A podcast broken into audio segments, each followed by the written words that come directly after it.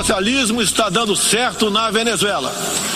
Todos estão Fascista como o presidente Jair Bolsonaro. Non dimenticatevi di pregare per Todo me. o sentimento que ele tem, eu tenho também. feminino depende de você. We will make America great again. Podcast Agência Rádio Web. Conteúdo de qualidade multiplataforma. Esportes. E chegou ao fim a meteórica passagem de Rogério Ceni no comando técnico do Cruzeiro. O treinador acabou demitido em virtude de problemas de relacionamento no vestiário celeste, em especial com o meia Thiago Neves. Rogério não chegou a completar dois meses de trabalho na Toca da Raposa. Na próxima rodada, o Cruzeiro enfrenta o Goiás no Serra Dourada.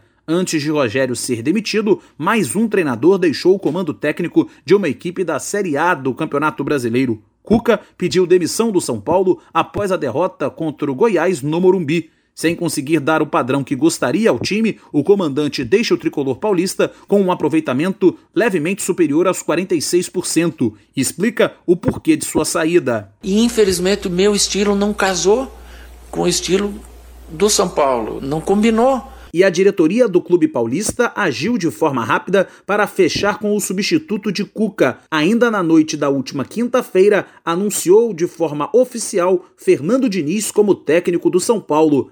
Ele vai ser apresentado de forma oficial após o treino no CT da Barra Funda. As primeiras palavras de Diniz como técnico do São Paulo foram as seguintes: É um sonho realizado. Estou muito feliz e pronto para este novo desafio na minha carreira. Tenho certeza de que faremos um grande trabalho junto. Diniz já comanda o São Paulo no duelo diante do Flamengo no próximo sábado no Maracanã. Na manhã desta sexta-feira, o Fluminense anunciou a demissão do técnico Oswaldo de Oliveira.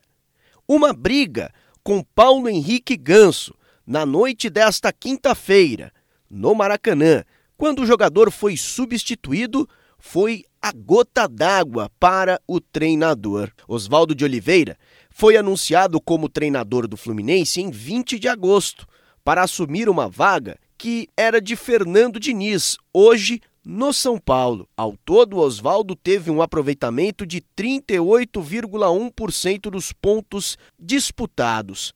Esta foi a terceira passagem de Oswaldo de Oliveira no clube. A primeira foi em 2001 e a segunda em 2006. O ex-auxiliar técnico Marcão vai comandar a equipe neste domingo contra o Grêmio pela 22ª rodada do Campeonato Brasileiro. Outro que foi demitido na manhã desta sexta-feira foi Zé Ricardo, do Fortaleza. Após muitas especulações, a diretoria confirmou a informação. Há menos de dois meses no cargo, o treinador saiu do clube após a derrota por 4 a 1 para o Atlético Paranaense na noite da última quinta-feira. Conselheiros e a diretoria do tricolor do PC querem a volta de Rogério Ceni, que foi demitido na última quinta-feira do Cruzeiro. Zé Ricardo deixa o Fortaleza com um aproveitamento de 23,8% dos pontos disputados. E ainda, o clube está a três pontos da zona de rebaixamento, 22 no total, na 15ª posição. Agência Rádio Web, com informações do futebol brasileiro, Felipe Osboril. O Atlético Mineiro está eliminado da Copa Sul-Americana. O time até conseguiu vencer o Colón da Argentina no Mineirão por 2 a 1, mas acabou sendo derrotado nos pênaltis por 4 a 3. No Campeonato Brasileiro, o time vem de seis derrotas consecutivas. Apesar dos números desfavoráveis, o treinador não está preocupado com a possibilidade de perder o emprego. Olha, hoje eu te confesso que eu estou muito triste pela eliminação, mas em momento nenhum eu senti meu cargo ameaçado. Primeiramente que a nossa diretoria tem homem de palavra, estão no nosso dia a dia e passa total confiança pra gente, tanto o presidente de Sete Câmara, como o vice Lázaro, como o Rui, como o Marques, tá? então sempre é, deixaram a gente muito tranquilo em relação a isso, que confia no nosso trabalho.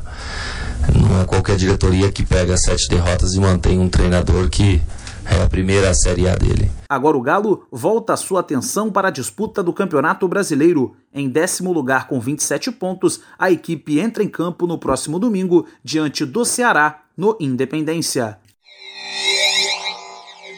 Quatro jogos fecharam a 21ª rodada do Campeonato Brasileiro. Em Curitiba, o Atlético Paranaense, de virada, bateu o Fortaleza por 4 a 1. Com o resultado, o Furacão volta a vencer no Brasileirão depois de três jogos.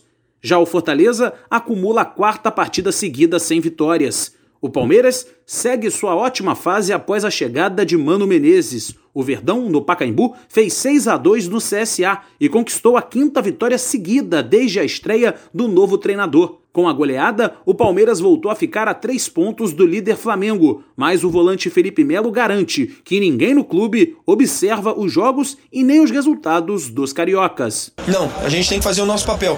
Ano passado eu vi grande, é, é, é, vários jogadores falar: o Palmeiras vai tropeçar, o Palmeiras vai tropeçar e nós fizemos o nosso papel. Então nós temos que fazer o nosso papel independente do que é, é, é, o Flamengo vai fazer. Outro time que vem em um ótimo momento no campeonato é o Grêmio. O tricolor gaúcho fez 6 a 1 no Havaí em Porto Alegre e se juntou a Santos e Flamengo como os donos da maior goleada da competição. O técnico Renato Gaúcho fala se o time está crescendo no momento certo, já que são quatro vitórias seguidas. O Grêmio tem jogado bem. E nesse momento é importante, porque nós estamos aí no segundo turno já do Campeonato Brasileiro. Daqui dois meses, dois meses e pouco, acaba o Campeonato Brasileiro. Então a gente precisa se recuperar ainda mais no Campeonato Brasileiro para atingirmos a nossa meta, que é, no mínimo, chegarmos no, no, no, G4. Muito pressionado pelo mau momento, o Fluminense recebeu o Santos no Maracanã e conseguiu um empate em 1 a 1. Ao final da partida, o técnico Oswaldo de Oliveira elogiou a postura do time, que conseguiu sair da zona do rebaixamento. Jogou com garra, brigou até o final, saiu da zona de rebaixamento. As outras coisas, não é a primeira vez que acontece da torcida hostilizar o treinador, chamar o nome de outro treinador.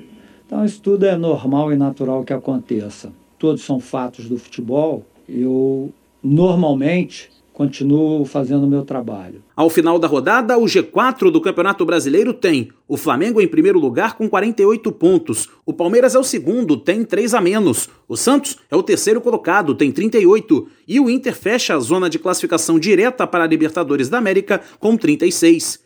Já no Z4, o Cruzeiro é o 17º com 19 pontos, mesma pontuação do CSA, que é o 18º. O Havaí vem um pouco mais abaixo, tem 16. A Chapecoense é a lanterna, com apenas 14 pontos ganhos. Com informações do Brasileirão Série A, Cadu Macri.